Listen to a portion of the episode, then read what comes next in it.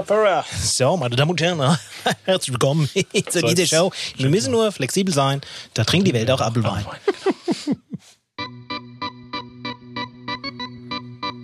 Gute und herzlich willkommen bei Podcast am Main.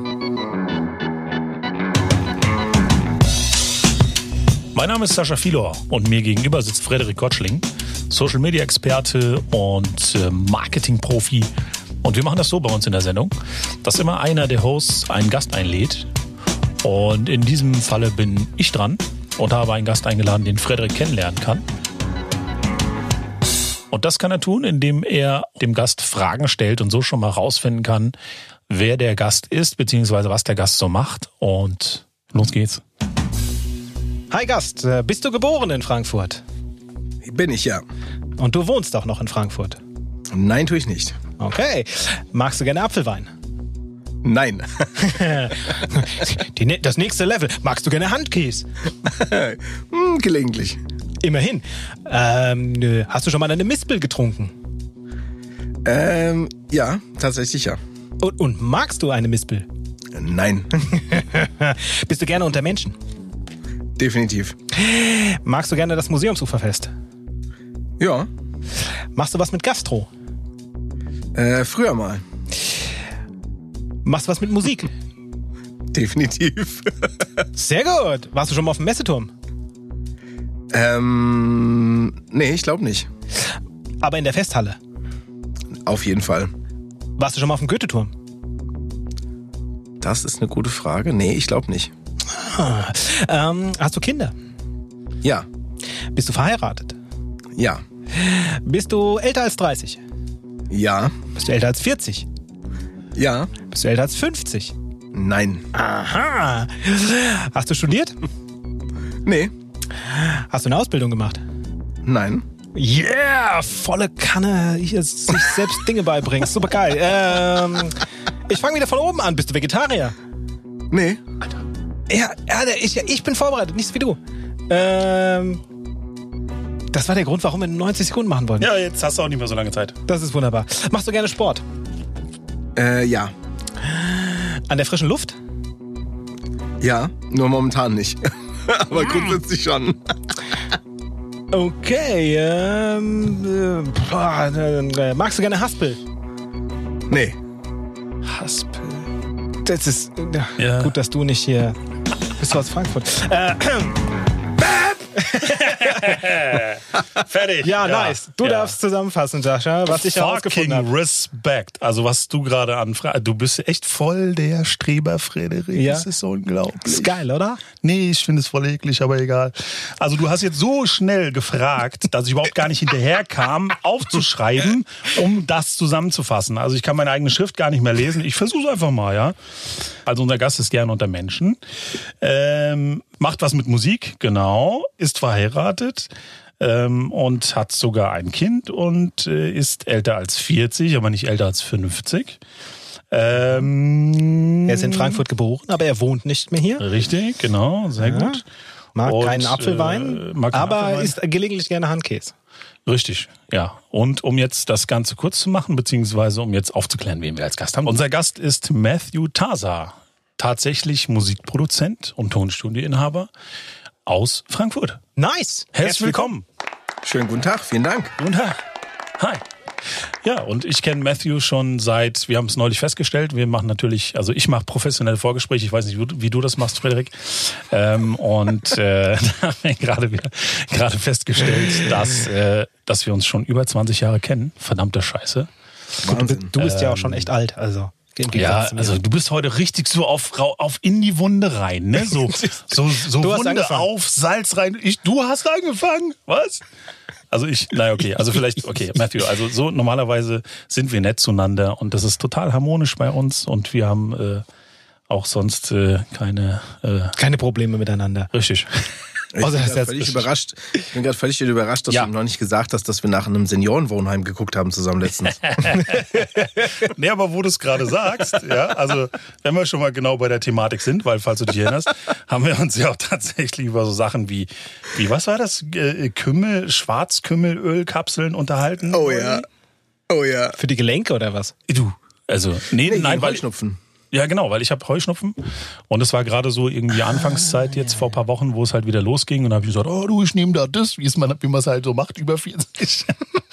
und dann kam halt Matthew um die Ecke mit, äh, ja, Schwa was, Schma Schwarzkümmel, Öl, Kapseln. Ölkapseln. Genau. Genau. Aber nichtsdestotrotz, also wir wollen auch gar nicht weiter drauf eingehen, kann ja jeder selber googeln, was das bedeutet und was das ist und was das bringt und was das kann. Herzlich Ähm, willkommen zur Homöopathie-Sprechstunde mit Sascha Philo. Richtig.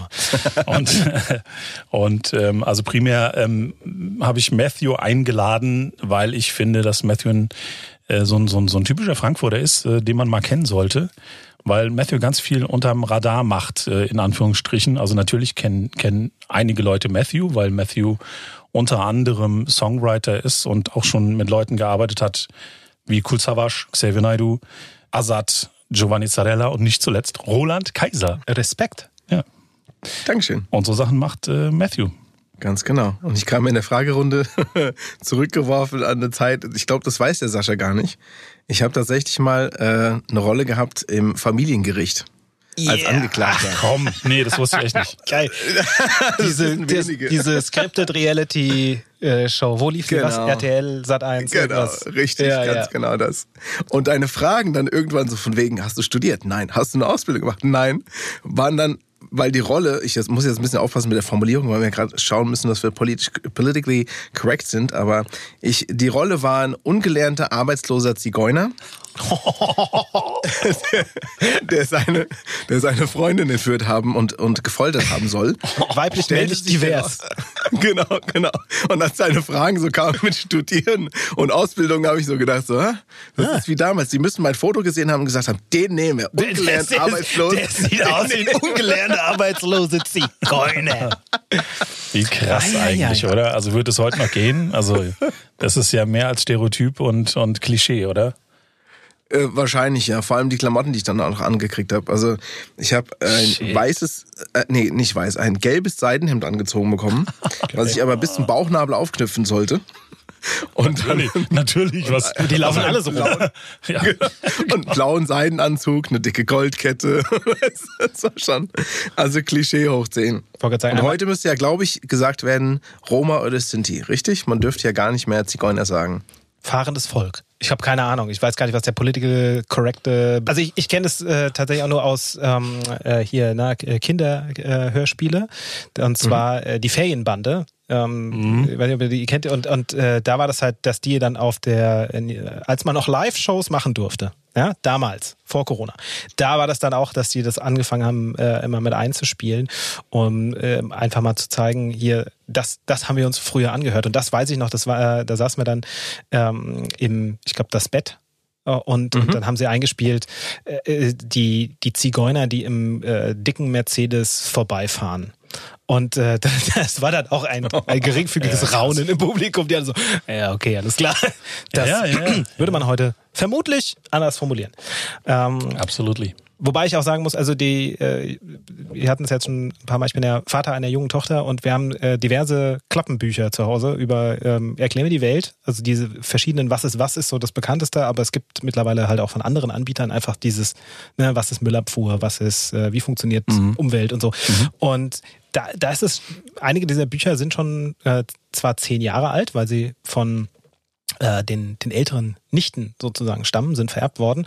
Und da ist es trotzdem oft so, dass halt der, äh, also bei den Müllmännern gibt's auch wirklich nur Männer. Ja? Der Rest, Frauen sitzen einfach nur ähm, an, äh, am Schreibtisch oder am Telefon und nehmen Aufträge entgegen, aber Autos fahren dürfen die nicht. Ja, oder in der Küche halt. Ja, na, ja genau. Und das ist, äh, das ist, das ist äh, Natürlich, wo denn sonst? ja, äh, äh, die Werkstatt ist auch mit Papa und äh, Mama darf im Hintergrund die Blumen schneiden. Das ist das einzige Werkzeug, was sie an die Hand nehmen darf, ansonsten darf sie Tee servieren. Aber ähm, Ja, andere Zeiten, ne? ja, andere, Also andere da ist schon, schon was passiert die letzten, letzten, jetzt- letzten Jahrzehnte ähm, ähm, zum Glück. Ne? Ähm, aber ich möchte noch, trotzdem noch mal Matthew ein bisschen vorstellen, weil ähm, Matthew ist jemand, der aus einem, wenn man so sagen will, aus einem musikalischen Elternhaus kommt tatsächlich. Sein Vater ist äh, klassischer Trompeter und war an der Frankfurter Oper, also im ehemaligen Staatstheater. Ähm, seine Mutter äh, spielt äh, unter anderem Klarinette und ähm, und wir haben uns kennengelernt tatsächlich vor, und das muss so, so, so 99 gewesen sein, 99, 2000 sowas, über einen Kumpel, beziehungsweise damals Musikkollegen. Ähm, ich habe ja damals Rap-Music gemacht mit zwei Jungs äh, zusammen. Und ähm, wie das halt so ist, dann kennt der wieder den und das war damals der Harun, der dann irgendwie gesagt hat, ey, ich kenne einen, der kennt sich voll gut aus mit Musik und so und und dann und dann haben wir halt, wir haben halt Tracks gemacht und haben halt irgendwie immer Leute gesucht, ähm, ähm, dass nochmal einer bei uns irgendwie eine Hook singt oder, oder irgendwie so auch mal irgendwie rumzeigen, was meinst du, ist es cool, ist es gut, was könnte man noch verbessern und so. Und dann weiß ich noch ganz genau, wie wir dann zum, zum Matthew nach Hause gefahren sind, standen so an der Tür und dann haben wir uns irgendwie kennengelernt und ein bisschen gequatscht und, äh, und äh, ja, und dann ging es halt irgendwie darum, äh, kann man mal zusammenarbeiten. Also dann hat Matthew tatsächlich dann bei uns mal mal eine Hook gesungen und jetzt auch so in der äh, Vorbereitungszeit. Also jetzt hier irgendwie äh, mal gecheckt, was was noch so rumliegt. Ich habe ein altes Dat gefunden tatsächlich. Und ähm, weil mir da ist in, ist in den Sinn gekommen, du hast doch bei einem Track von uns hast du doch in der in der Hook gesungen. Und ähm, spielt euch jetzt mal vor, wie das damals klang. Ich bin gespannt. So viele kommen und gehen. Das ist Matthew. Ihr werdet sehen, es wird viel Anchor geschehen. Beats represent So viele kommen intact und gehen. 2000. Ihr werdet sehen, es wird viel geschehen. What's what's? Das ist jetzt wie alt? Naja, ähm, 2000. Waren wir unsichtbar, wir waren da, wurden aber nicht gesehen. Plötzlich wurde jedem klar, es wird viel passieren, viel geschehen. Also 20 Jahre alt, ne? Also jetzt äh, quasi, wenn es 2000 war, dann ist es jetzt 21 Jahre alt. Ich muss ehrlich gestehen, das, ist- das ist so, ey, das 2000, das ist noch gar nicht so lang. Ach so, fuck. Ja, ja Mann, das sind 20 Jahre, original. 20 Alter. Jahre, ja. Und jetzt, also Qualität ist natürlich dem DAT geschuldet. Also siehe da, ähm, DAT ist ja ein digitales Audiotape, aber das, selbst das leidet, wenn es liegt, wie man gehört hat. Also irgendwie das, weiß ich nicht, da lösen sich dann irgendwelche Daten wahrscheinlich irgendwie auf. Aber ich finde es halt so grad lustig. schockiert. Wieso schockiert? Ich bin schockiert über meine Aussprache damals. So viele kommen und gehen. Das war voll komisch. Ja, gut, du hast ja auch sehr tief gesungen. Das war ja auch nicht irgendwie, wie du normalerweise irgendwie äh, in, in, in, in kommerziellen Produktionen gesungen hast, sondern wir haben ja gesagt, wir wollen es ein bisschen tiefer, also ein bisschen cooler. Also, ja. also es war ja, Ja, bewusst. das, das Lustige ist ja tatsächlich, dass ich, ähm, also ich bin ja Amerikaner gebürtig, das heißt, ich bin auch mit äh, zu Hause mit Englisch aufgewachsen, weil beide Eltern Amerikaner sind. Und ich habe ganz, ganz, ganz spät und wirklich gerade vor fünf, sechs Jahren erst es hingekriegt, ähm, anständig Deutsch singen zu können, obwohl ich ja Deutsch sprechen kann. Aber ich konnte es nie richtig singen, weil irgendwie die Vokalbildung und die Wortbildung, was auch immer beim Singen doch nochmal anders ist als auf Englisch. Und es hat einfach nicht geklappt. Und es, so, so klang ganz viele Sachen von mir auf Deutsch früher. Ja, was, was meinst du denn mit anständig? Hast du dann irgendwie versucht, auf Englisch dann so ein bisschen Akzent oder, oder was?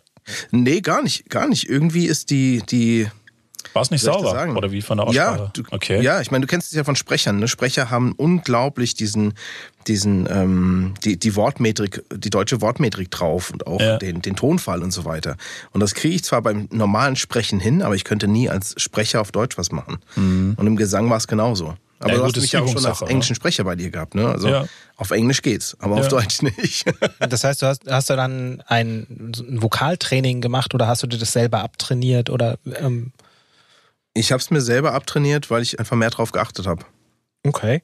Respekt. Also ich meine, ich, ich kenne das jetzt nur so, ich bin ja hier Laiendarsteller im äh, Fe- Feinton-Tonstudio und äh, Sascha, Sa- Sascha äh, hat mich immer für unsere eigenen Videos als Voice-Over-Sprecher ähm, mal so ein bisschen angewiesen, hier macht's mal so, macht's mal so und äh, dementsprechend habe ich zumindest mal eine Ahnung davon, dass das alles nicht ganz so trivial ist. Ähm, Aber Respekt. Aber das, das heißt, du singst auch? Genau. Dann, Damit habe ich auch angefangen tatsächlich als Sänger und Komponist oder als Sänger und Songwriter. Und das ist dann eigene Band, eigene oder äh, im, im Auftrag für äh, auf, auf äh, Zuruf. Ähm, heute viel Auftragskomposition. Ähm, studiomäßig äh, singe ich eigentlich fast nur noch Demos ein. Also fertige oder veröffentlichte Sachen gibt's eigentlich nur noch wenige, gelegentlich. Und ähm, genau. Also du, du, schreib, halt gut- du, du schreibst ja im Prinzip für andere, ne? Also du, also zum Beispiel jetzt mal am Beispiel von Roland Kaiser. Also ich finde das halt irgendwie, Mhm. ich finde es halt geil, weil mein, mein Daddy absoluter Rosa, Roland Kaiser-Fan war früher. Was Roland. hast du die ganze Zeit eigentlich mit Rosa? Keine Ahnung. Rosa. Roland, Rosa Kaiser. Roland Kaiser. Ja, ich bin immer noch ein bisschen, bisschen, bisschen aufgeregt. Ich bin, bin ja noch nicht so lange Moderator hier. äh, also Roland Kaiser. Mein Vater war lange Roland Kaiser-Fan. Und Und ich finde es halt so krass, dass du irgendwie, äh, wie lange ist es her? Vier Jahre oder sowas, wo du mit ihm äh, äh, aufgenommen hast? Oder was hast du da eigentlich gemacht? Hast du aufgenommen für ihn oder hast du Songs geschrieben? Oder Äh, ich habe tatsächlich mit einem alten äh, Kumpel, der aus dem Schlagerbereich kommt, also der nur Schlagertexte macht. Wir haben, glaube ich, ich weiß nicht wie viele Jahre uns jedes Jahr auf der GEMA-Tagung getroffen und überlegt, so komm, wir machen mal was zusammen. Und dann war es immer so, ja, aber du machst Schlager, ich mach Pop, wie sollen wir das kombinieren? Und irgendwann haben wir gesagt, weißt du, weißt du was, wir probieren es jetzt einfach, mal gucken, was bei rauskommt. Und dann haben wir einen Song gemacht. Er sagte, hier, Roland Kaiser sucht gerade, ich schick mal was hin. Daraufhin kam von ihm tatsächlich ein, ein Anruf, wo er gesagt hat, ich finde den Song so klasse, habt ihr noch weitere Songs? Also haben wir uns nochmal zusammengesetzt, haben noch zwei weitere Songs gescho äh, geschrieben. Geschossen wollte ich schon sagen. Wir haben zwei weitere Songs geschossen. Und ähm, Also einer davon ist tatsächlich sogar eine Single geworden. ja, geil. Welche denn? Äh, kein Problem. Kein Problem. Cool. Und Also, tatsächlich, kenn ich jetzt Sascha, leider. du kennst es, du kennst Echt? es ja so aus der Musik. Ach so. Tatsächlich ist der Roland der erste und einzige Künstler, der daraufhin sich meine Handynummer besorgt hat und aus heiterem Himmel angerufen hat, um sich für diesen Song zu bedanken. Wie cool ist das denn? Alte Schule, würde ich mal sagen, ne? Voll. Das hat mich Mhm. so was von beeindruckt. Cool. Also tatsächlich ein cooler Typ, scheinbar. So wie das, Absolut. so wie das klingt. Absolut. Ja, absolut. Ja, schön. schön. Erinnert mich so ein bisschen äh, an, an Thomas mit der, mit der Bandbreite. Also Cool Savas hin zu Roland Kaiser. Cool Savage. Cool Savas. Ja, ich wollte dich, wollte dich jetzt nicht ganz so alleine stehen lassen. Ja, klar. ja Rosa Kaiser. Matthew Max ist wie der Frederik hier so irgendwie so sich voll nach vorne so erst, erste krasse so voll fehlerfrei, gell? Also das ist aber ich ich kann's dir gerade. Ja, Ja? ja, ja, komm. Also. Aber das ist dann, also ne, äh, professioneller Songwriter heißt ähm, auch bei dir offensichtlich, du hast kein festgelegtes Genre, oder? Ähm, nee, also ich, ich sag mal, man kann sich ja spezialisieren. Ich glaube, bei mir ist der, der klassische Hintergrund, weil ich ähm, von 5 bis 16 mit klassischem Klavierunterricht beschäftigt war. Diese, diese klassische Prägung scheint, anders kann ich es mir nicht erklären, irgendwie schon dafür zu sorgen, dass du in vielen Genres zu Hause bist und dich wohlfühlst. Mhm. Also andere, manche spezialisieren sich, schreiben halt nur gewisse Sachen oder nur, eine bestimmte Musikrichtung. Ich kann zum Beispiel auch gar nicht auf Deutsch schreiben. Ich mache Texte und, und Toplines auf Englisch, äh, Musik in ganz vielen verschiedenen Genres, aber ich kann auf Deutsch einfach nicht schreiben. Es liegt mir leider nicht. Wenn jetzt jemand kommt und sagt, okay, ich hätte gern so einen Song von dir. Wie, wie kann man sich das denn vorstellen? Also äh, setzt ihr euch dann irgendwie zusammen und redet darüber, in welche Richtung das gehen soll? Oder machst du einfach ein paar Vorschläge? Oder wie, wie läuft denn das ab? Also wenn direkter Kontakt da ist, dann klar, dann setzt man sich zusammen und, und spricht drüber, was interessiert diese Person, ähm, wie sieht er sein Image, wie möchte er rüberkommen, was ist ihm wichtig, was sind zum Beispiel Werte, die ihm wichtig sind, wie möchte er gesehen werden, was sind Themen, die ihn interessieren. In dem Fall bei Roland hatten wir das ja vorher, also der Christoph Gassmann und ich haben das vorher gemacht, beziehungsweise als Songwriter heißt er Udo Brinkmann. Ähm, er hatte schon sich viel damit auseinandergesetzt und gesagt, hier Roland ist so und so ein Typ und das interessiert ihn und und das sind so die Themen, die ihn, ähm, äh, die ihn durch, durch, die ihm in seinem Leben halt äh, vorkommen. Du kriegst ja auch viel über Social Media und Internet mit heutzutage. Ne? Also es war in den 90ern schwieriger, weil ähm, da hast du das Telefonbuch und Telefonzellen und das war's. Heute kannst du ja ganz schnell im Internet recherchieren, guckst dir mal zwei, drei Interviews von den Leuten an und merkst auf einmal, ah, okay, so tickt er, so spricht er, so gibt er sich und dann versucht man sich da hineinzuversetzen und daraufhin dann was zu schreiben, was diese Person ansprechen könnte, als auch deren Zielgruppe. Krass. Das ist also wie so ein Brainstorming, wie wenn du jetzt irgendwie wahrscheinlich Genau. irgendwie, keine Ahnung, wenn du jetzt, äh, ähm, ähm, ja, äh, weiß ich nicht, wenn ich jetzt zum Beispiel Auftragsmusik mache für einen Kunden, dann ist es ja ähnlich, ne? Dann will will man ja auch erstmal wissen, was, was will der Kunde mit der Musik sagen, worum geht's. Also in der Regel mache ich ja dann, mache ich ja dann äh, Musik für, für Filme, also für Werbefilme und äh, dann wird ja auch erstmal besprochen, was ist denn überhaupt die Kernaussage oder was, wo wollen wir hin mit dem, mit dem, mit dem Film und äh, Ja, also ich meine, Genau. ich, ich komme ja äh, da aus, aus der, zumindest aus der Marketingrichtung, da ist es ja letzten Endes auch so, dass du so ein, ein Stück weit Kreativität auf Abruf letzten Endes produzieren musst. Ähm, vielleicht liegt es auch bei mir so ein Stück weit daran, an dem etwas ähm, romantischen Bild äh, der Musik und dem quasi der, der Herzensangelegenheit. Nicht, dass ich jetzt äh, jemandem die Herzensangelegenheit absprechen will, aber so dieses, das ist das letzten Endes so, wenn du wenn du eine Profession hast, das Ganze so ein bisschen auf Prinzipien äh, sich runterbrechen lässt, um dann eben professionell in dem Bereich zu arbeiten und sagen, okay, also das ist jetzt vielleicht nicht die Musik, die ich Tag ein, Tag aus höre, tut dir aber gar nichts zur Sache, weil ich mich halt mit den mit den Prinzipien, die diesem Ganzen äh, zugrunde liegen, auskenne. Und dann schreibe ich dir das halt. Genau. Ja, ja. Also rein musikalisch, das, das kann man vielleicht auch noch erwähnen, war für mich natürlich die Herausforderung, ich habe noch nie vorher Schlager geschrieben. Bin auch nicht mit Schlager aufgewachsen. Also es war jetzt nichts, was mich geprägt hat mein Leben lang. Der einzige Einfluss war halt tatsächlich durch den Udo Brinkmann, ähm, der mir das da ein bisschen nahegebracht hat. Und ich, ich erkläre mir das so, dass diese Komposition im Endeffekt ähm, natürlich viel, viel, viel von Udos Text geleitet war, ist, ist klar. Aber dass die, die Komposition irgendwie meine Interpretation von Schlager ist. Mit meinem Popherz interpretierter Schlager. Anders kann ich es mir nicht erklären. Und habt ihr dann, habt ihr dann parallel gearbeitet oder wie war das? Hast du dann schon mal den Text als Text bekommen oder also und hast dann darauf die Musik äh, komponiert oder habt ihr da komplett parallel wirklich im Studio zusammengesessen und dann hat er Text geschrieben, du Musik geschrieben? Also im Schlager war es bis vor ein paar Jahren eigentlich üblich, dass der Schlagertexter nur den Text schreibt, der Komponist dann den fertigen Text bekommt und daraufhin ähm, die Melodie und die Musik zu Okay. diesem Text macht. Ja, wow. Mittlerweile gibt's auch da Songwriting-Sessions, wo man sich gemeinsam trifft mit zwei, drei Leuten. Dann wird da der Text geschrieben über ein Brainstorming oder äh, man komponiert die Melodie und dann schreibt man den Text auf die Melodie. Aber tatsächlich Schlager ist normalerweise andersrum gewesen. Kommt da immer was bei raus? Also was, was, wo man dann am Ende sagt, geil, äh, ja, das hat voll gelohnt oder, oder geht man auch manchmal raus und sagt, ja, war, war heute wohl nix. Äh, du, schlechte Tage kann man immer mal haben, aber ähm, tatsächlich hatten wir eine super Quote. Wir haben die drei Songs gemacht und alle drei sind beim Roland auf dem Album gelandet. Cool. Und ich glaube, für mich so eine prägende Erfahrung war, der Udo hat damals den Text zu kein Problem hingelegt oder hingestellt aufs Klavier. Und ich habe angefangen zu spielen und zu singen. Und er hat im Nachhinein gesagt, du, das, das sah aus, als würdest du gerade vom Blatt spielen. Aber du hattest ja nur den Text vor dir. Abgefahren. Also sein Text hat mich so inspiriert, auch von der, von der äh, Metrik her, dass ich halt sofort wusste, wie das ganze Ding klingen muss. Was wäre denn eine Musikrichtung, in der du eigentlich zu Hause bist? Ähm, also worauf ich tatsächlich am allermeisten Lust hätte und am wenigsten mache, weil ich auch gar nicht weiß, wie man an die Aufträge da rankommt, ist so cineastische Geschichten. Trailermusik, wirklich epische, orchestrale, große Sachen. Dauert zwar ewig, also du brauchst da dreimal so lang, oder ich brauche dreimal so lange wie für einen Popsong, einfach weil die Orchestrierung und die Instrumentalisierung so aufwendig ist. Aber das ist was, was mir tierisch Spaß macht. Und da wäre ich gerne zu Hause.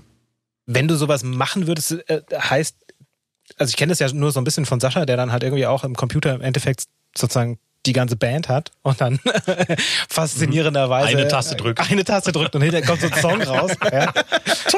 Das heißt, du, äh, du wärst dann in dem Moment auch so tatsächlich ist quasi das the, the One-Man-Orchestra. Also du machst dann alles oder äh, bereitest du das vor und hast dann äh, andere professionelle Musiker, die das entsprechend einspielen? Also das meiste programmierst du ja heutzutage sowieso ehrlicherweise. Man kann zwar Sachen aufnehmen, ähm, die Musiker bräuchten aber zum Einspielen die Noten. Das kann ich wiederum nicht. Ich konnte es mal, aber auch nie so nie besonders gut. Also das wäre dann alles programmiert. Und ich glaube aber durch die Erfahrung halt durch meinen Vater, weil wir, also wir sage ich jetzt mein Bruder und ich, ähm, weil wir unser ganzes Leben damit verbracht haben, im Orchestergraben zu, zu sein oder im, im äh, Zuschauerraum und auf Proben zu sein, Konzerte im klassischen Bereich, Musicals, äh, Trompeten- Orgelkonzerte. Du weißt genau, wie diese Instrumente klingen müssen.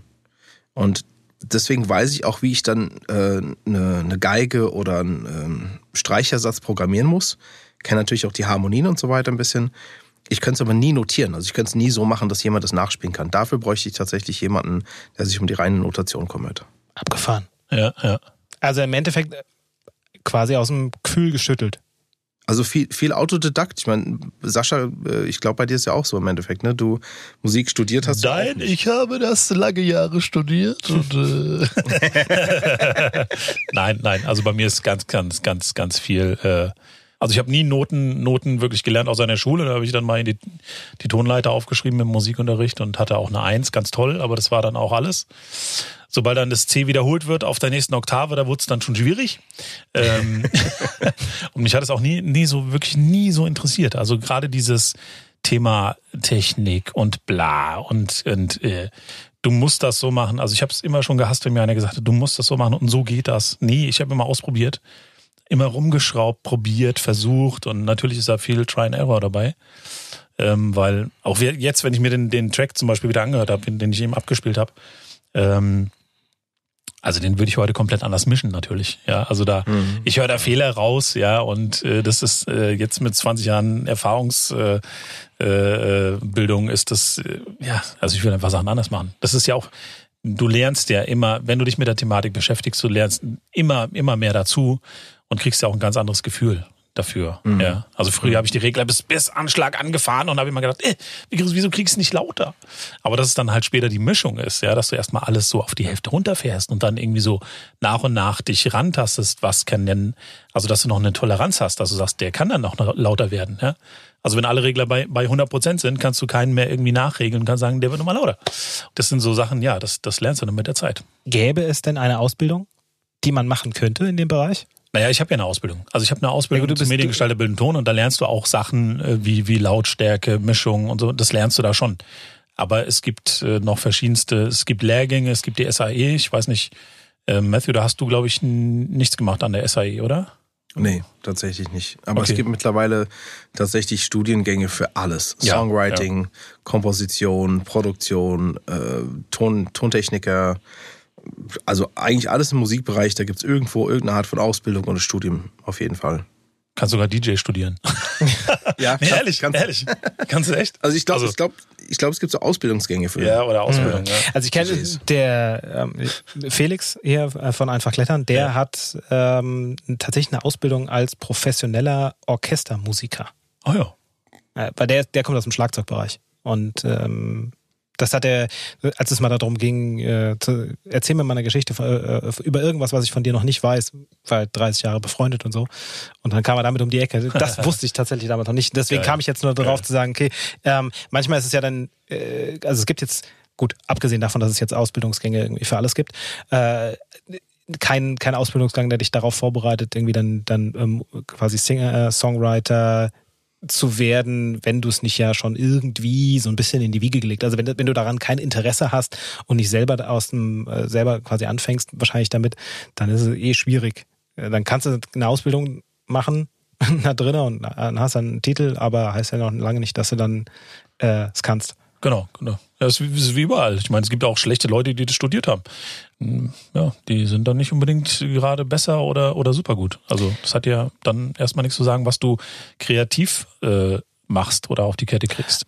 Jetzt hast du, äh, Sascha, also hat es am Anfang erwähnt, dass du ähm, auch schon für ein paar andere größere Namen gearbeitet hast. Was wäre denn noch sowas, was man kennen könnte? Die Xavier Naidoo Songs Alles kann besser werden und bitte hör nicht auf zu träumen. Oder von Savage äh, Schau nicht mehr zurück. Puh, jetzt mal überlegen. Es gibt einiges im Dance-Bereich, aber das ist dann eher nicht so kommerziell bekannt, sondern eher unter den Dance-Leuten bekannter. Also es gibt eine Sache, die äh, liegt ja auch schon sehr lange zurück. Ähm, ich weiß nicht, ob, Ah. du, Du, du gehst aber jetzt ganz glaube ich. Ich weiß nicht, warum du dazu nichts gesagt hast, Matthew. Ja, stimmt. nee, aber das war ja auch so die Anfangszeit, wo wir uns, das war ja ganz, ganz nah an der Zeit quasi, wo wir uns kennengelernt haben. Und das war auch, da war äh, Harun auch ein Teil des Projekts. Also sie war da zu viert, zwei Mädels, zwei Jungs. Ähm, du warst einer der beiden Jungs ähm, und äh, das Projekt hieß Fusion. Und vielleicht sagt dir das auch noch was. Äh, Frederik, China in Your Hand heißt der Titel. Also es ist jetzt nicht so, dass mich das anspringt, aber so ein bisschen. Das, wenn du es hörst, kennst du es. Also ich habe es jetzt bewusst nicht irgendwie als Audio reingeholt, weil ich nicht weiß, wie das mit Copyright-Gedöns ist. Ähm, aber China in your hand. Da musst du vielleicht weiter singen jetzt, Matthew. Ich weiß nicht, wie es weitergeht. Can't you give it one more try, China in your hand. Genau, genau. Ah, Ich glaube, ja, ja, ich glaub, ja. bei YouTube, Das bei YouTube du. gibt's die wenn Sachen. du das, wenn du das hörst und äh, ich habe mir das Video auch nochmal angeguckt, also bei YouTube findet man's und das ist halt so geil, ja. Das ist einfach, ey, da, das ist halt so, so End-90er halt, im wahrsten Sinne des Wortes, ja. Es ist echt Ja, so lustig, ja. Wo, mir, wo ich mich dann auch wieder gefragt habe, was hat denn eigentlich der Harun da gemacht? Weil du hast, du hast ja gesungen. Und Genau. irgendwie war ja, war ja Harun dann irgendwie so, also in dem Video zumindest, ich weiß ja nicht, ihr habt ja noch mehr Titel gemacht, aber in dem Video zum, zumindest ist mir aufgefallen, der Harun steht eigentlich nur da und guckt nachdenklich in die Kamera. Ja, der hat die Refrains mitgesungen, hat auch gelegentlich Adlibs gesungen, aber eigene Parts, glaube ich, wenn ich mich richtig erinnere. Ja, Ich will genau. jetzt nichts Falsches sagen. Nee, glaube ich Also in dem Song hat er keinen Part gehabt. Also da hat er, wenn dann war er, war er ganz hinten im Background irgendwie. Aber lustig halt. Also es war, muss man sich halt einfach echt mal, echt mal reinziehen, ja. Ja, aber echt- er war das Bindeglied. Also letztendlich, er hat den Produzenten gefunden, er hat die Mädels Ah, okay. entdeckt. Okay. Er hat, äh, wir sind zusammen zur Schule gegangen. Also der war da schon der Initiator für die ganze Geschichte und auch so Ah, der Antrieb okay. bei dem Ganzen. Und das war ja sehr erfolgreich, ne? Das war ja ein Top 30 Hit. 17 Mhm. Wochen in den Charts. Richtig, ja. Also das war ja schon, schon eine Nummer damals. Also die hat man im Ohr gehabt. So Anfang Ja, ja, absolut. 2000. Absolut. Wir konnten auch tatsächlich nicht durch die Stadt laufen, ohne äh, alle paar Meter von 10, 20 Leuten angehalten zu werden. Krass. War eine geile Erfahrung. Also interessante Erfahrung, auch im Nachhinein, vor allem wenn das mal weg ist, ne? Ist schon interessant. Ja, ich finde es dann immer, immer interessant, wenn man so überlegt, ähm, weil auch der, der Hip-Hop-Titel, ähm, den, den, den ich ja vorher abgespielt habe, ähm, das war ja unsere Gruppe intakt, wo du dann gesungen hast. Und ähm, wenn ich heute so YouTuber sehe und, und irgendwie, es ist halt lustig, weil wir haben im Prinzip genau das gleiche gemacht wie, wie die heute. Nur wir Mhm. hatten gar nicht die, die Möglichkeiten. Also es soll jetzt auch gar nicht nach Mitleid klingen oder sonst irgendwas, sondern ja, dann wären wir aufwärts geworden. nee, das ist einfach, die, wir hätten wir die Möglichkeiten gehabt damals, glaube ich, dann hätten wir auch noch viel, viel mehr machen können. Also wir haben immer versucht, wir haben damals ja schon Videos gedreht und, und was weiß ich. Ähm, aber du hast ja gar nicht die, die Wege, du hattest kein YouTube, du hattest kein irgendwie ähm, Selbstvertrieb, was es heute alles gibt. Also du brauchst ja gar kein, noch nicht mal mehr ein Label heute. Du kannst das alles selber machen. Ja, Richtig. das ist ja total abgefahren. Du konntest mit dem Auto rumfahren und CDs aus dem Kofferraum verkaufen. So was. Ja, genau. Das war, das Genau. war damals Vertrieb. Hallo, hallo, CD, ein Euro, ein Euro. genau. Magst du noch was hören? Frederik? Sicher. Ja? Ich dachte, du fragst nie. Oh je, du hast, Sascha, hast du noch was? Ey, Ich habe noch was. Äh, Ja, das war, das war, das, das hat, glaube ich, ähm, hast du mit dem mit dem Harun produziert oder beziehungsweise ich weiß auch nicht, ob der jemals rauskam der Track, aber ihr habt mir das das A cappella gegeben, also sprich nur deine deine ähm, Vocalspuren und ich habe einfach gesagt, ey, voll geil, finde ich voll cool, ich will einen Remix machen und dann habe ich einfach einen Remix gemacht und der klingt so. Yo, girl. How did you find me? I mean, it's like I never would have found you. And, but you know, now that you're here, wow, you look like a goddess or something. Somebody said that they seen you downtown again, and that you were never alone. You always had some girl with you. I didn't know if I'd ever catch you. Sascha kriegt ja schon das Glänzen in den Augen. Ich finde den heute noch geil irgendwie, ohne Scheiß.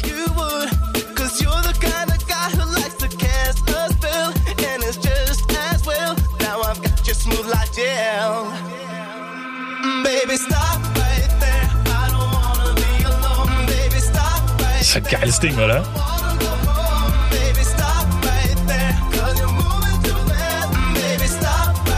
Und so weiter und so fort und so weiter und so fort. Ey, 100 Jahre her.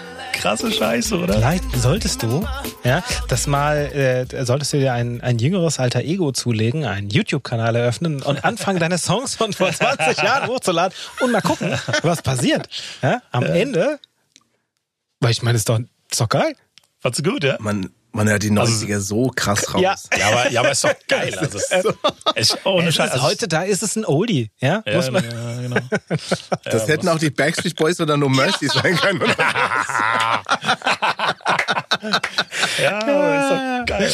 Also ich, vor allem, vor allem, ich habe ja, ich habe ja auch Drum Bass gemacht und es war ja immer sehr, sehr. Ich habe ja Kommerz gehasst, also eigentlich eine Zeit lang. Ich fand Kommerz ja, Abschaum, ey. Dreck. Ja. Aber eigentlich, als ich dann irgendwie dann immer so meine Tracks dann irgendwie ähm, ähm, gemacht habe und den Leuten gezeigt habe, haben man gesagt, ja, ist schon, schon geil, aber es ist schon so ein bisschen kommerziell, ne? und, und, also ich Und im Prinzip Sascha oder, das Tape oder genommen und wir verbrannt. oder sagen wir mal, nicht kommerziell, sondern poppig halt. Aber ich habe immer so eine, so eine poppige Ader irgendwie gehabt. Also ich fand es immer geil, wenn es eine geile Hook gab, wenn es geil ist gesungen denn- war. Erklär doch mal jemandem wie mir, der, der keine Ahnung hat von Musikproduktion, ne, was eine Hook, was ein Ach so, ja, ja, okay. Also, das, sind und so. so. das ist schon so ein Nerd-Talk hier. Ja. Wahrscheinlich, okay. Also ein Hook ist eigentlich der Refrain. Der, der Hauptteil, der sich immer wiederholt. Also der, der, der Refrain ist im Prinzip die, die Kernaussage des Songs. Mhm. Und dazwischen gibt's dann halt die, die Verses, beziehungsweise die, die Strophen, Mhm. die die eigentliche Geschichte dann erzählen. Das ist so. Also es, ja, oder? Ist doch. Oder habe ich es falsch gesagt? Nee, es ist richtig. Ich habe noch mal ein schönes Erlebnis gehabt, wo ich mit einem Versicherungsmakler zusammengesessen habe und wir über Musik geredet haben. Und dann kam er auf, auf Strophe und Hook und so weiter. Und der so, ah, Hook kenne ich. Ich so, echt? Sagte, ja, ja, ist eine gute Versicherung. Und ich gucke ihn ganz irritiert an, denke so, äh, nee, ich meine jetzt nicht die Versicherung. Das wird auch nicht mit H-U-K geschrieben, sondern H-O-O-K. Geil. Okay. Aber klar, wenn jemand das nicht kennt und das nicht, nicht zu seinem, ich sag mal, Alltag gehört, woher soll das denn wissen? Ja, klar, also ein Song hat ja, oder ein Popsong hat ja so einen klassischen Aufbau. Und äh, im Prinzip hast du immer ähm, quasi eine Strophe, einmal Refrain, noch eine Strophe, dann vielleicht eine Bridge, also die den, die den Song dann nochmal in eine ganz andere Richtung lenkt, wo ähm, was nochmal ein ganz neues Element ist, um das Ganze nochmal interessant zu machen. Dann gibt's wieder eine, einen Refrain. Zum Schluss vielleicht nochmal eine Strophe und dann war's es. Dann ist der Song vorbei. Es gibt sogar auch Songs, ich, ich vergesse leider immer dann die, die Songtitel. Es gibt auch Songs, die haben gar kein Refrain. Also dann ist der Refrain einfach nur instrumental. Das gibt's auch. Ja. Ich, äh, jetzt, wo du das halt alles so ausführst, äh, erinnere ich mich dunkel daran, dass wir ähm, äh, in der in der Oberstufe war das, dass wir im Musikunterricht tatsächlich mal, ich, ich glaube, es war von Genesis äh, ein Stück vorgespielt bekommen haben, was zwölf Minuten lang ist. Und dann ging es im Grunde genommen dem, dem Musiklehrer darum, einmal so dieses typische, diese typische Poplänge zu thematisieren. Also das ist irgendwie was, drei Minuten, drei Minuten dreißig. mal, ist ja heute auch viel kürzer. Oder genau, oder das Ja, wird, ja. das wird jetzt nochmal kürzer. Minuten sowas. Und das war so geil, weil wir dann auch alle da gesessen haben und dann ist es halt, dass du so richtig gemerkt hast, ab drei Minuten, drei Minuten, vier Minuten, die ersten angefangen haben auf die Uhr zu gucken und gedacht so, hey, sag mal, wie lange geht denn das jetzt hier noch? Ja, Ja. Und äh, jetzt auch in Bezug auf äh, äh, Spotify, ähm, ich jetzt so ein paar Sachen zumindest mal gelesen habe, dass äh, im Endeffekt der Algorithmus anfängt, den Musikaufbau äh, sozusagen ni- nicht zu also nicht aktiv zu verändern im Sinne von der greift in, den, in Ja, die ja. Musik ein, sondern dass man anfängt Musik so zu schreiben, dass der Algorithmus äh, diese Musik entsprechend bevorzugt, beziehungsweise halt irgendwie dann äh, das von den Leuten so angenommen wird, dass das ähm, entsprechend weitläufig ausgeliefert werden kann, weil das ja auch äh, wie soziale Netzwerke eben so funktioniert, dass äh, was, am, was was länger gehört wird, was gerne gehört wird, dann Ja, eben noch ja. mal mehr Leuten irgendwie empfohlen wird. Und dass das ähm, vermutlich da auch so ist, dass äh, das weil es so oft nebenbei her läuft, dass es halt eben oft sehr unaufdringliche Musik ist und dass es äh, deswegen relativ gleichförmig dadurch irgendwie wird. Und ähm, was ich mich dabei nur gefragt habe, für jemanden, der sich wirklich halt einfach auch mit Musik auskennt und der da, also ne, so wie du siehst, den Fotografen mit irgendwelchen Handy-Stock-Fotobörsen irgendwie gegangen ist, ob es den Musikern nicht auch irgendwie so ein bisschen das Herz blutet, wenn sie, wenn sie halt einfach genau im Endeffekt so eine Musikbörse dann da haben. Oder ob das ähm, eigentlich doch irgendwie wieder eine geilere Chance ist, weil du einfach einen, einen, einen einfacheren Zugang irgendwie tatsächlich zu der ganzen Materie hast. Meinst du jetzt Spotify generell oder was? Oder oder oder, oder meinst du so so so On-Demand-Sachen? Meinst du das mit Musikbörse oder? Ja, genau. Also der, Spotify ist ja nur ein möglicher Anbieter. Es Ja, gibt ja, ja, noch andere, äh, die nach demselben Prinzip Aber du meinst, dass du im Prinzip einfach Zugriff auf alles Mögliche hast und äh, was aber so ein bisschen Sellout. Äh, Ja, genau, du, du hast halt als, als Ja. Musiker heute äh, die Möglichkeit, dich selber da zu registrieren und du kannst dich da quasi auch selber rein, aber um gehört zu werden, ist es natürlich wieder ein- Genau. eine ganz andere Kiste. Ist halt umso und schwieriger Die Frage ist halt äh, werden, so genau. ein Stück weit, ist das Fl- Fluch oder Segen? Ich weiß nicht, äh, hast du, Matthew, hast du damit Erfahrung gemacht? Äh, ja, schon. Also ich glaube, das hat ein bisschen mit der MP3-Zeit schon angefangen, wo es dann auf einmal darum ging, äh, die, die Abspielgeräte, ne? Da war es ja irgendwann nicht mehr wichtig, welche Songs hast du drauf, sondern wie viele passen drauf. Und das hat sich natürlich durch die On-Demand-Geschichten oder durch Streaming äh, noch mehr verstärkt. Das ist, also zwischendurch hatten wir erstmal die CD. Wie viele CDs hast du? Natürlich nicht so viele, weil die teuer waren. Dann kam die MP3, die war günstiger und die Abspielgeräte. Oh, da passen 5000 Songs drauf. Und mittlerweile bist du an dem Punkt, wo es einfach, ähm, wo alles so schnelllebig ist, weil du an alles jederzeit rankommst. Ist ja mit dem Internet genauso. Überleg dir mal, du musst ja nichts mehr merken, du kannst es ja jederzeit googeln. Ich glaube, es gibt sogar Studien darüber, ähm, dass die, die Entwicklung des Menschen sich verlangsamt hat, seit sich das Internet so, so gesteigert hat, weil wir eben uns nichts mehr merken müssen. Also von daher auch in der Musik ist es nicht anders. Man hat das Gefühl, dass Musik etwas entwertet worden ist, weil es ja einfach jederzeit erhältlich ist. Und das für, ich glaube, 10 Euro im Monat im Endeffekt, so im Schnitt. Ja, ich, ich tue mich da ein bisschen schwer mit. Also ich habe vor Ich habe auch schon geflucht, dass irgendwie, weil ich kriege ja auch Lizenzabrechnungen von meinen veröffentlichten Sachen, ähm, du ja auch, Matthew, und ähm, da siehst du ja auch unterm Strich, was du dafür bekommst, ne? Also was du quasi, also wenn du jetzt direkt vergleichst, was du ja eigentlich nicht machen kannst, also früher hast du Songs verkauft, also sprich iTunes und Co., Music Load, whatever, hast du Songs verkauft. Da gab's dann den Song für 99 Cent oder halt das Album für so und so viel, die Compilation, Compilation für so und so viel und dann hast du deine Tantiem, also deine Anteile bekommen vom Verkauf. Und jetzt ist es aber so, ähm, durch Streaming-Plattformen kriegst du dann halt nur noch äh, quasi die, die Vergütung für den Stream. Und ein Stream ist ja, also dadurch, dass es ja kein Eigentum ist, ähm, ist es ja äh, quasi, kannst du es nicht so teuer verkaufen. Und dadurch, dass es ja Abo-Konzept ist, ähm, ist, ist das alles, äh, keine Ahnung, kostet halt irgendwie weniger Geld für den, für den, für den Endverbraucher. Aber äh, also unterm Strich kriegt der Musiker auch deutlich weniger ausgezahlt. Das heißt, also du kriegst ein Hundertstel von dem, was du früher für einen Verkauf bekommen hast, zum Beispiel. Also, Oder ist, ist richtig, oder, Matthew? Ja, nee, ist richtig, ja. Und ähm, also ich habe jetzt nicht genau die Zahlen im Kopf, aber es ist halt echt, um im Prinzip das gleiche Einkommen zu haben wie vorher durch die Verkäufe. Wenn ich jetzt ein kleiner, kleiner, ich bin, bin relativ unbekannt mit meinem Künstlernamen Beat Connection oder als Sascha Filo, also ich habe nicht viele Sachen veröffentlicht. Man kennt mich nicht als Künstler jetzt in dem Sinne. Und ähm, das ist dann halt irgendwie, werde ich in Compilations gemischt und dadurch hört man mich halt auch mal. Und dadurch hören vielleicht manche auch mal einen Track mehr oder ja, und ähm, um jetzt quasi wirklich zu verkaufen über Spotify oder beziehungsweise Geld zu verdienen über Spotify, müsste ich so viel Streams vorweisen können. Das ist unrealistisch. Ja. Also wirklich Hast du Geld. mal eine Zahl? Also äh, nur, dass man mal weiß, sind das dann, wie oft muss das Lied gestreamt worden sein? 500 Mal, 1000 Mal, 10.000 Mal? Also ich habe ich hab tatsächlich mal gesagt bekommen, 2500 CD, nee, 2500 Streams entsprechen ungefähr einem CD-Verkauf. Mhm. Okay. Das ist massiv, wirklich massiv. Und das ist halt schon, ich will auch gar nicht rumjammern oder sonst irgendwas, aber das ist halt schon, wenn wir schon beim Thema Entwertung sind von der Musik, ist das wirklich äh, absolut ein Punkt. Ja, es, also ist, ist äh, es ist so ein bisschen, du hast halt, ähm, so, so wie du einen breiten Zugang jetzt letzten Endes zum, zu, zur Musik hast, weil du, weil du eben 10 Euro im Monat bezahlst und dann einfach den gesamten Katalog hören kannst, von, von links nach rechts, äh, ist es auf der anderen Seite eben auch so, dass du einen relativ einfachen Einstieg hast, weil ein Computer kostet jetzt auch nicht mehr so die Welt und die Software, die du brauchst, um Songs zu komponieren, auch nicht mehr. Ja. Ähm, und oder ein, äh, quasi zu programmieren, einzuspielen, wie auch immer.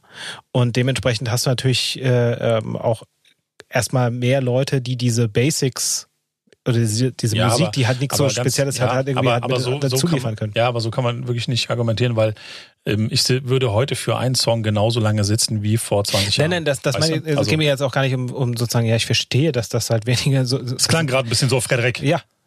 Das, ist, das, das trifft ein bisschen wunden Punkt bei dir, ich merke das schon. Aber Naja, ich, ich muss ja nicht davon leben, das ist ja zum Glück. Ja, Ja, es ist- aber es es gibt ist- genug Leute, die davon leben, leben, eben die Musik als Konzept haben, quasi. Vor allem Genau. auch davon leben möchten. Ja. Und das ist halt das, was ich meinte auch mit dem Algorithmus, dass es letzten äh, da darum geht, dass die die Musik irgendwie die ersten drei Sekunden oder irgendwas, also du musst ja den Stream, es reicht doch nicht, wenn das, der Song nur ganz kurz angespielt ist, sondern du musst irgendwie, glaube ich, auch eine Mindestlänge irgendwie im Abruf haben, damit das 30 Sekunden. Genau. Und das, genau, dann sind nicht drei Sekunden, sondern 30 Sekunden. Und dass das nämlich die Struktur der Songs verändert, weil es eben dann so gemacht wird, dass irgendwie da möglichst Rambazamba irgendwie passiert in den ersten 30 Sekunden, damit die Leute irgendwie dranbleiben.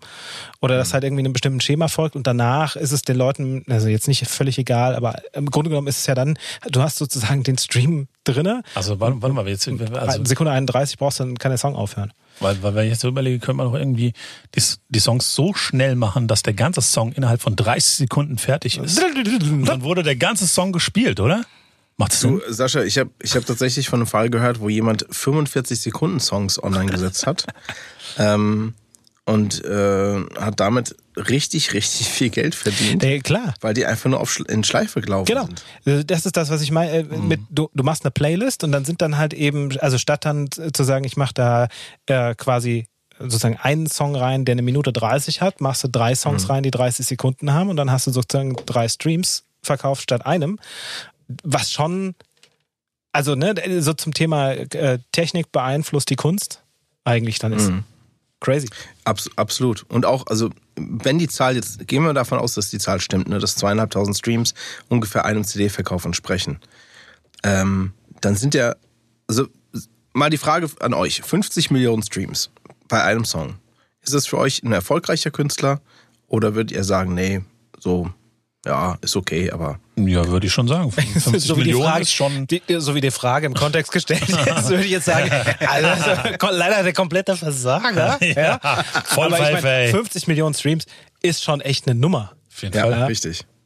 So, und wenn du jetzt mal ausrechnest, dass 50 Millionen Streams gerade mal 20.000 CD-Verkäufe wären, wie gesagt, ausgehend davon, ob die, dass die Zahl hoffentlich stimmt, die ich da ähm, gesagt bekommen habe, das wäre ein Künstler, der wäre früher äh, von der Plattenfirma gedroppt worden.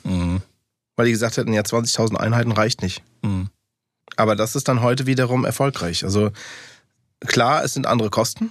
Man hat immer noch in gewissen Bereichen sehr, sehr viele Kosten, sehr hohe Kosten, Marketing und so weiter. Ja, Ist ja, da ist ja das Internet teils förderlich, teils hinderlich.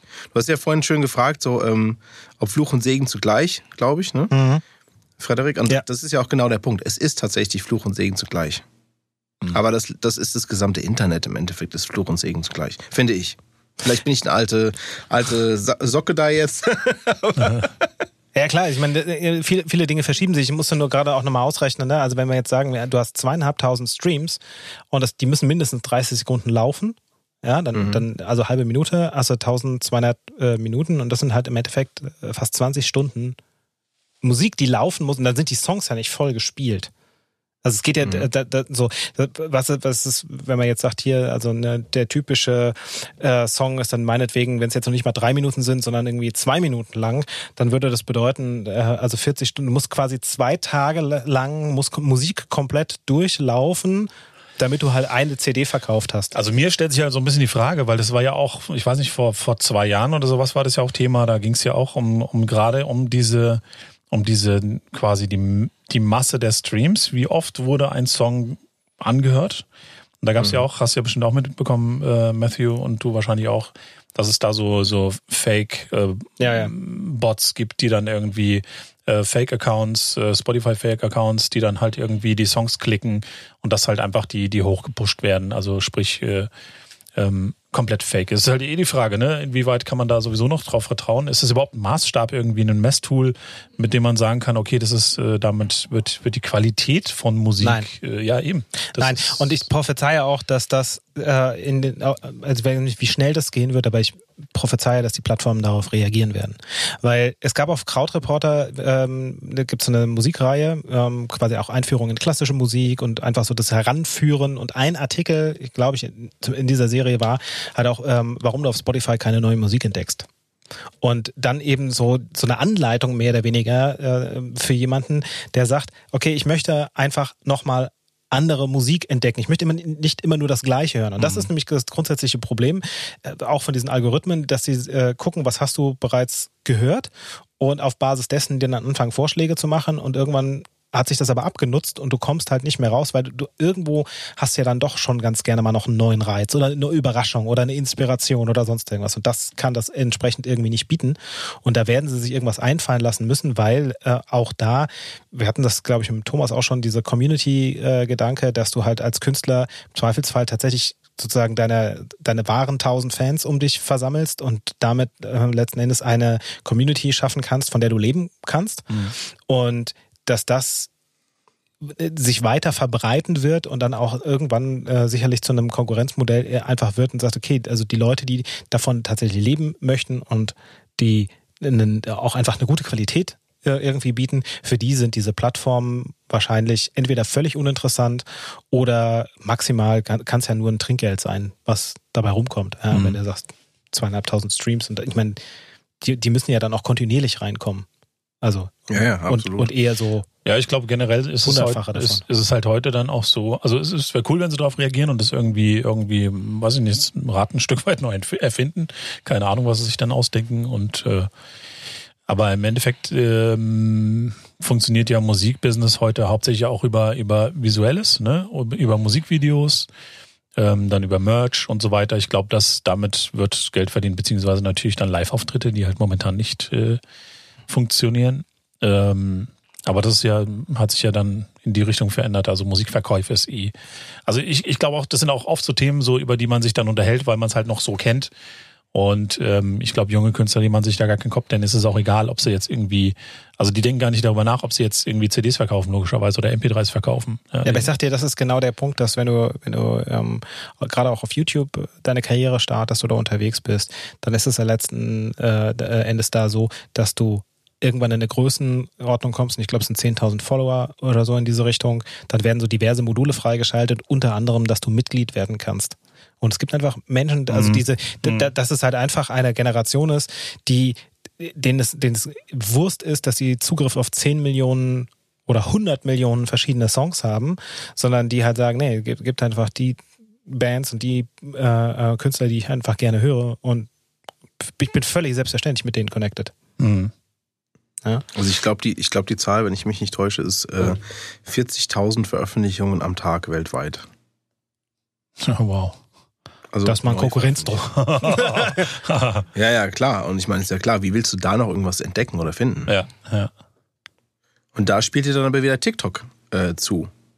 Einerseits äh, tantiementechnisch nicht, weil die keine GEMA zahlen, aber ähm, der Songtitel wird eingeblendet, der, der Interpretenname wird eingeblendet und da, darüber werden tatsächlich momentan Songs bekannt. Okay, aber sind das nicht meistens so ziemlich bekloppte Songs? Muss nicht das sein, ist nee. natürlich auch Geschmackssache, ne? Aber, Nee, muss, ja gut. aber irgendwie immer, wenn ich irgendwie TikTok sehe oder, also ich habe gar keinen TikTok, aber wenn das man, wenn man das mal irgendwie so, keine Ahnung, irgendwo mal als Meme eingespielt wird. Mhm. Ja dann gut, sind es ja äh, meistens- also dass, dass dann, dass dann nur die bekloppten Sachen tatsächlich irgendwo Okay, hast recht, in den okay. breiten Mainstream reinkommen, das ist Hast du glaube ich. recht, hast du gewonnen. Argument sitzt, kurzen Applaus für dich. Ich wollte gerade sagen, du bedienst, das Soundboard kommt ein bisschen zu kurz. Unser Gast auch, wir sollten ihn wieder mehr in die Ja, Konversation ja, mit weil, ja ich, ich habe auch gerade überlegt, ähm, ähm, wie wir jetzt nochmal den Bogen spannen, weil ich nämlich eigentlich ganz gerne mit Matthew auch noch mal ein bisschen sprechen wollte, so über, über weil wir hatten das im Vorgespräch so ein bisschen.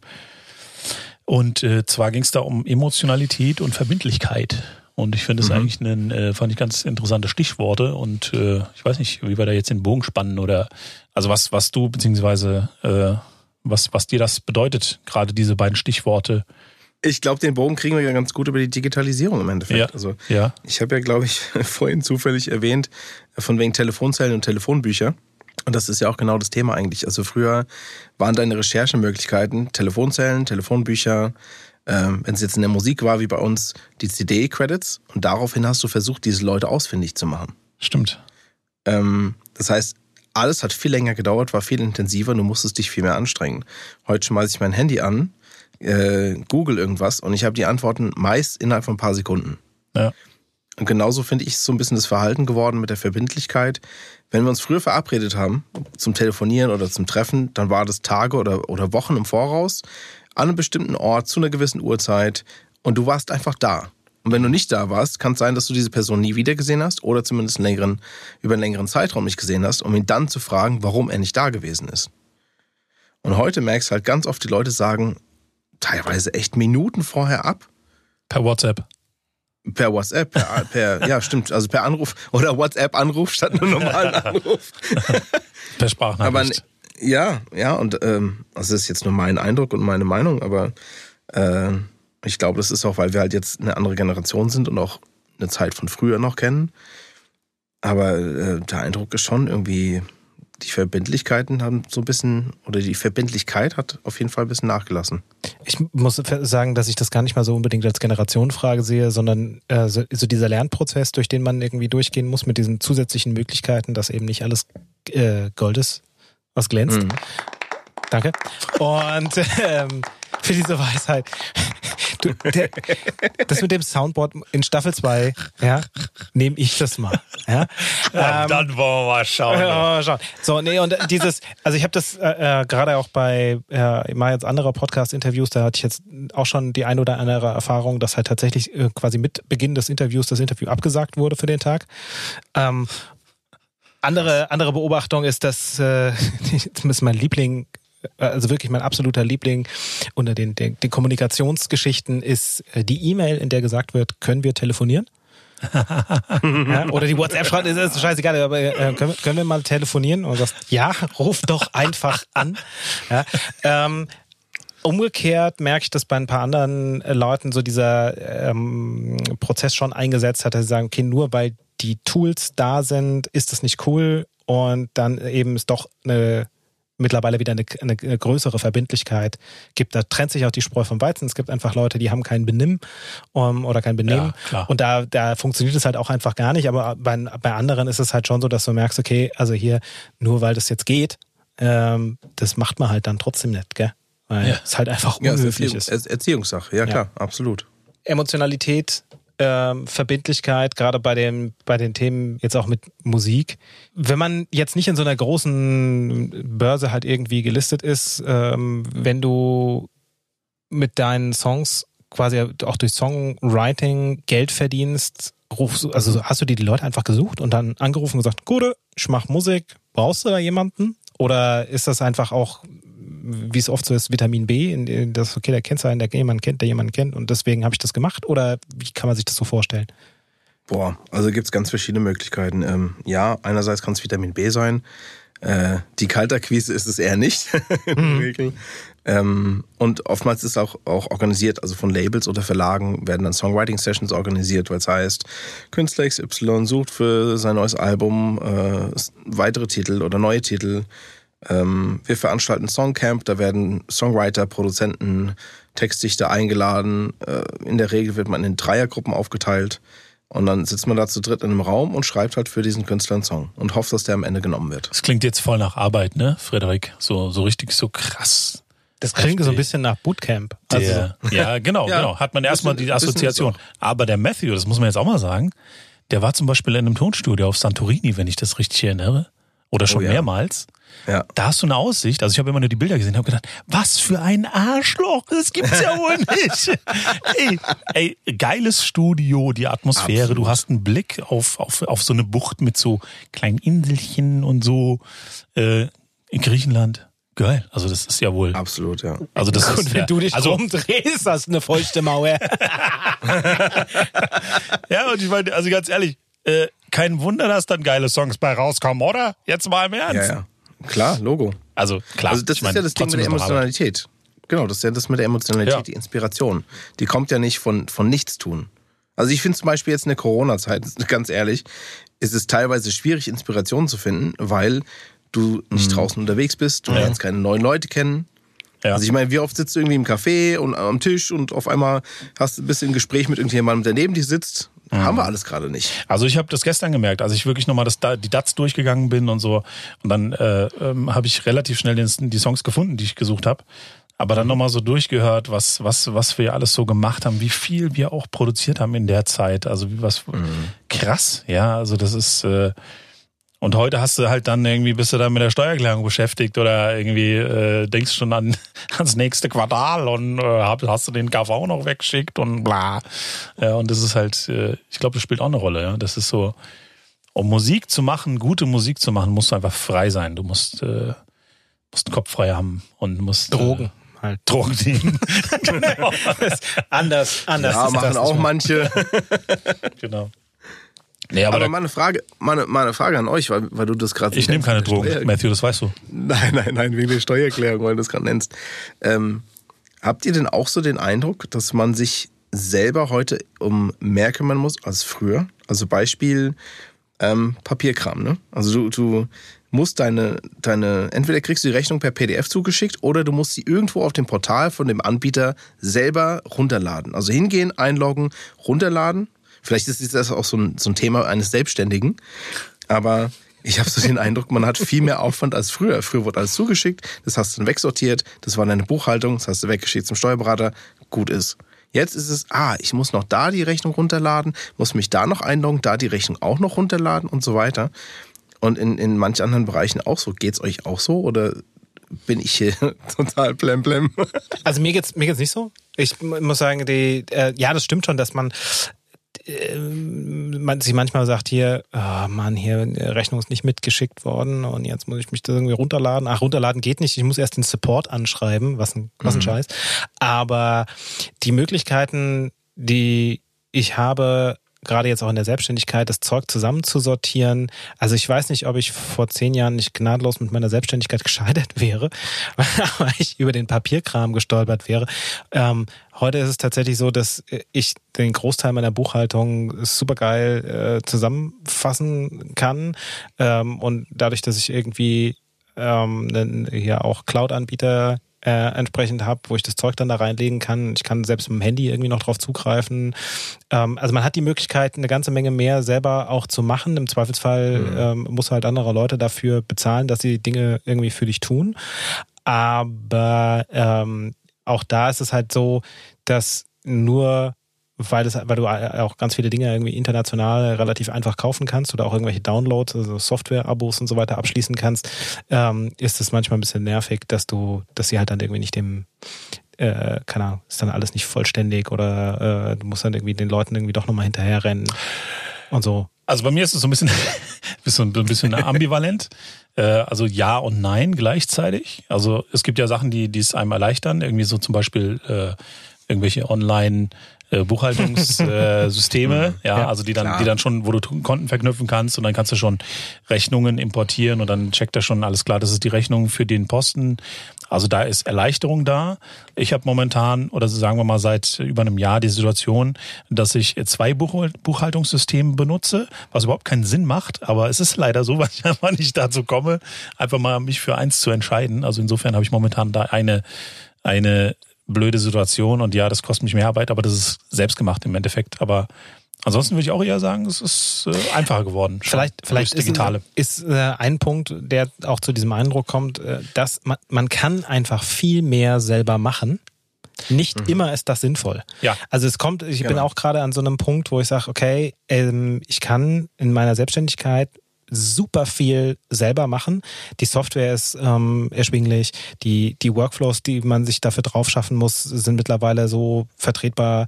Ähm, aber es, nur weil du alles machen kannst, ist halt einfach nicht gut, tatsächlich auch alles irgendwie selber zu machen und dann überhaupt erstmal wieder auf den Trichter zu kommen, okay, wenn ich das nicht selber mache, wem gebe ich denn das überhaupt? Wie, was davon lohnt es sich tatsächlich irgendwie auszulagern, äh, etc. Das ist dann nochmal so ein, so ein bisschen anderer Punkt. Ich glaube, bei dir, Matthew, kommt noch hinzu, dass du einfach viel zu viel machst. Ich meine, der, der, der Matthew, der Matthew ist ja nicht nur Songwriter, sondern betreibt ja noch sein eigenes Tonstudio, Basement Loft. Dann hat er noch, äh, noch dazu hat er, äh, als wenn das noch nicht reichen würde, hat er ja auch noch einen, einen Online-Shop für, für äh, Musikequipment, mein Mic. Und äh, ich glaube, da hast du ein bisschen viele Baustellen. Vielleicht ist das deswegen, ja, dass Ja. du das Gefühl hast, dass es so, so viel ist. Also denke ich mal. Ja, klar. Nee, da hast du schon recht, das kommt dazu. Es ist schon tatsächlich ziemlich viel, ja. Das ist ja schon einiges, was du machst. Ja, also ähm, von meiner Seite sind wir auch schon so ein bisschen am Ende der Episode, wenn ich so auf die Uhr gucke. Ich würde ich würd nur Also, gerne noch äh, ja. wissen, Ja. warum du Frankfurt verlassen hast.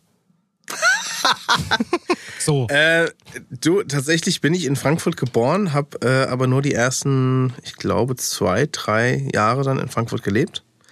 Und danach sind meine Eltern Richtung Taunus gezogen. okay, also, ich mein- also Speckgürtel. Ja, absolut. Und bedingt durch, durch die Eltern dann halt. Eben, genau. Ich habe auch vor Jahren, ähm, als ich eine Wohnung gesucht habe, habe ich in Frankfurt und im Taunus gesucht. Aber ich fand irgendwie die Wohnung im Taunus dann ein bisschen schöner zum selben Preis und habe gedacht, gut, dann bleibe ich halt im Taunus. Bist ja in 15 Minuten in Frankfurt. Das kann ich verstehen. Ich wollte gerade sagen, ja, es ist, du bist schneller aus, aus dem Taunus in der Innenstadt in Frankfurt als aus manchem Stadtteil. Richtig. Das ist äh, tatsächlich so. Wenn du, wenn du mal nach Frankfurt fährst, wo fährst denn du gerne hin? Ich finde den Römer tatsächlich ganz gut. Ich gehe gern ans Wasser. Ähm, So die klassischen Touri-Orte quasi. eigentlich schon, eigentlich schon. Oder mal gut bürgerlich essen in Sachsenhausen oder sowas. Also, ähm, es, ich glaube, ich kenne Frankfurt nicht so gut, wie ich es kennen sollte. Obwohl ich ja hier meine Firma habe und äh, jeden Tag nach Frankfurt rein und wieder rausfahre. Ich kenne Frankfurt nicht so gut, wie ich es kennen sollte. Schade. Aber ich find's cool, dass du, dass du jetzt hier bei dem, bei dem Projekt dabei bist klar. und dass man so mal geschnackt hat und dass wir auch mal irgendwie, ja, irgendwie mal so Zeit hatte und äh, dass wir es jetzt mal geschafft haben. Ja, so jung kommen wir nicht mehr zusammen. Richtig. Richtig. Nee, vielen Dank, hat mir auch Spaß gemacht. Ich muss auch zugeben, ich hätte am liebsten gar nicht aufgehört. Ich würde am liebsten jetzt noch eine Stunde Ja, ich habe auch gerade überlegt. Also ich meine, es gibt noch tausend Themen, die wir ansprechen können. Vielleicht Ja, merken total. wir dich einfach mal vor, weil es ist ja quasi hier, wir haben, wir haben jetzt gerade ähm, quasi festgelegt, dass wir Staffeln machen und dass das jetzt, du bist jetzt der Letz, letzte Gast, Du bist der Letzte. der letzte Gast der ersten Staffel. Und Genau. wir haben vier, Staffelfinale. vier Gäste, du bist jetzt der vierte Gast. Und, ähm, und wir werden dann mit einer zweiten Staffel an den Start gehen. Vielleicht machen wir dann einfach nochmal irgendwie äh, die Leute, die wir in der ersten Staffel zu Besuch haben, kommen in der zweiten Staffel auch zu Besuch. So eine Recall-Runde. genau. Nee, du, du kommst in den Recall. Ähm, darüber reden wir nochmal, Herr Das ist- Filor. ja, das- da ich äh, notiere das hier mal auf meinem. ja, Sascha muss nochmal in die Schule. Einen Und kleinen Clown gefrühstückt. ähm, ja, mir hat's auch äh, Spaß gemacht, Staffel 1. Und äh, war, äh, ist ein würdiges, würdiges Finale. Ich weiß nicht, Sascha, hast du noch irgendwas auf dem Herzen? Ansonsten würde ich nämlich unserem Gast äh, übergeben. Ich lasse noch mal ganz kurz das Soundboard sprechen. Mehr sage ich dazu nicht.